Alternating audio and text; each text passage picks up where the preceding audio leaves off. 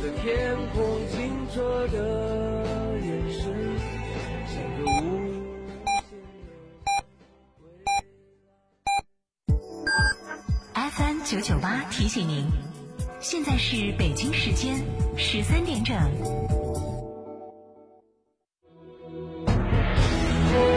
成都的声音，FM 九九点八，成都电台新闻广播。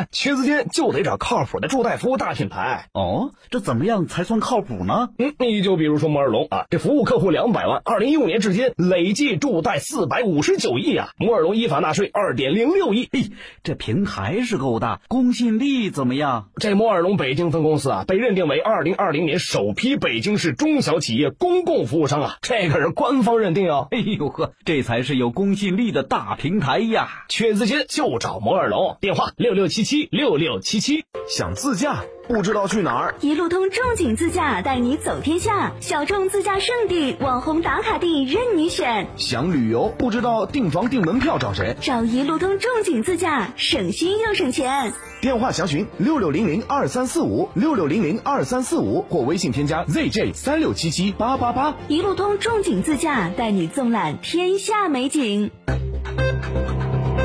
九九八快讯。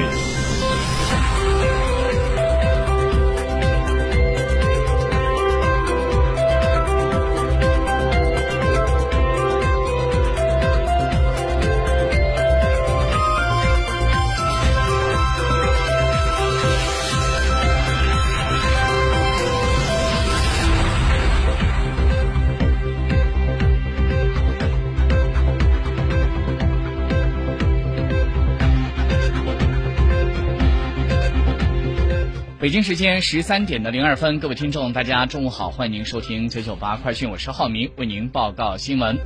首先来关注一下四川的消息。今天上午，全国抗击新冠肺炎疫情表彰大会在北京举行，其中四川省的梁宗安等三十五人获得全国抗击新冠肺炎疫情先进个人表彰，四川省卫生健康委员会等十个集体获得全国抗击新冠肺炎疫情先进集体表彰。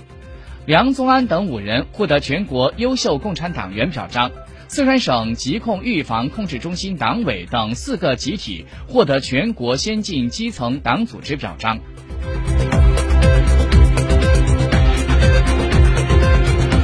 据健康成都的消息，九月七号，成都市新增境外输入新冠肺炎确诊病例五例，其中一例是昨天通报的无症状感染者的定症，新增出院三人，新增境外输入无症状感染者三人。截止到九月七号的二十四点，成都市累计报告确诊病例二百六十六例，其中境外输入一百二十一例，累计出院二百四十人，死亡三人。其余二十三例境外输入确诊病例正在定点医院隔离治疗。成都全市现有二十五名境外输入无症状感染者正在接受集中隔离医学观察。目前，成都全市有五百六十八名密切接触者正在接受集中隔离医学观察。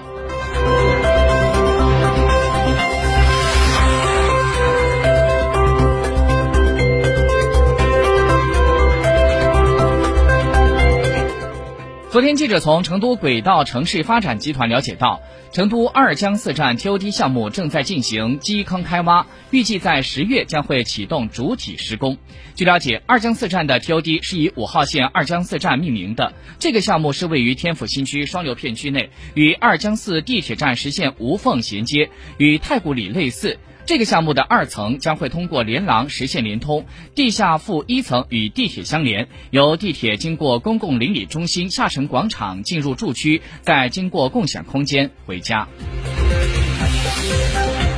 记者昨天从四川省教育厅了解到。根据教育部教师资格认定指导中心二零二零年教师资格认定工作部署，结合疫情防控形势和要求，四川省将会在九月十一号启动下半年中小学教师资格认定工作。各有关认定机构要采取有效措施，统筹做好疫情防控和教师资格认定工作。具体的申报详情，大家可以登录网站中国教师资格网进行查询。再来关注一下国内消息，据中国军网在今天早晨发布的消息，中国人民解放军西部战区新闻发言人张水利大校就印军再次非法越线挑衅发表谈话指出，九月七号，印军非法越线进入中印边境西段班公湖南岸神炮山地域。印军在行动当中悍然对前出交涉的中国边防部队巡逻人员鸣枪示威，中国边防部队被迫采取应对措施，稳控现地局势。印方行径严重违反了中印双方有关协议的协定，推高了地区紧张局势，极易造成误判误解，是严重的军事挑衅行为，性质非常恶劣。我们要求印方立即停止危险行动，立即撤回越线人员，严格约束一线部队，严肃查处鸣枪挑衅人员，确保不再发生类似事件。战区部队将坚决履行职责使命，坚决捍卫国家领土主权。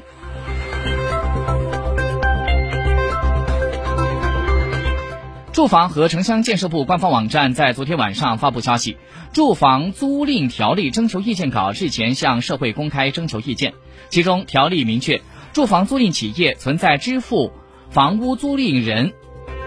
房屋权利人租金高于收取承租人租金、收取承租人租金周期长于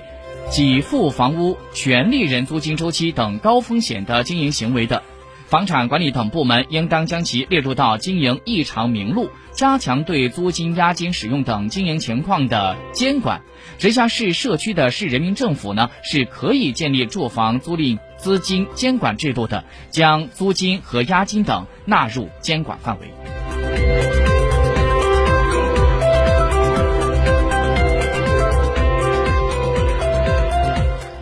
在昨天，中国民航局在官网发布公示，批准。东方航空独资筹建一二三航空，注册资本是在十五亿元人民币，经营国内航空客运和货运的运输业务。拟使用的航空器为 IRJ 二一杠七百系列飞机。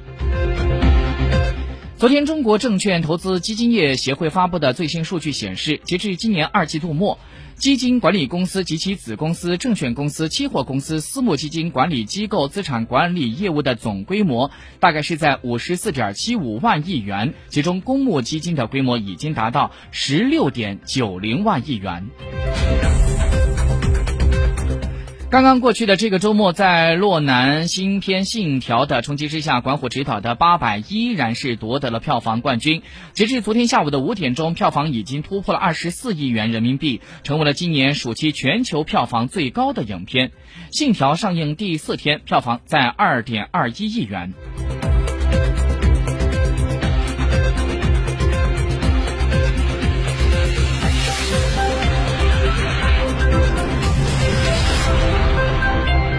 再来关注一下国际消息。根据路透社刚刚援引日本朝日新闻在中午发布的消息，日本内阁官房长官菅义伟暗示，如果他成为了下一任的首相，可能会提前举行选举。报道还说，菅义伟还强调，尽管面临着新冠肺炎大流行带来的挑战，日本仍然决心举办明年的东京奥运会。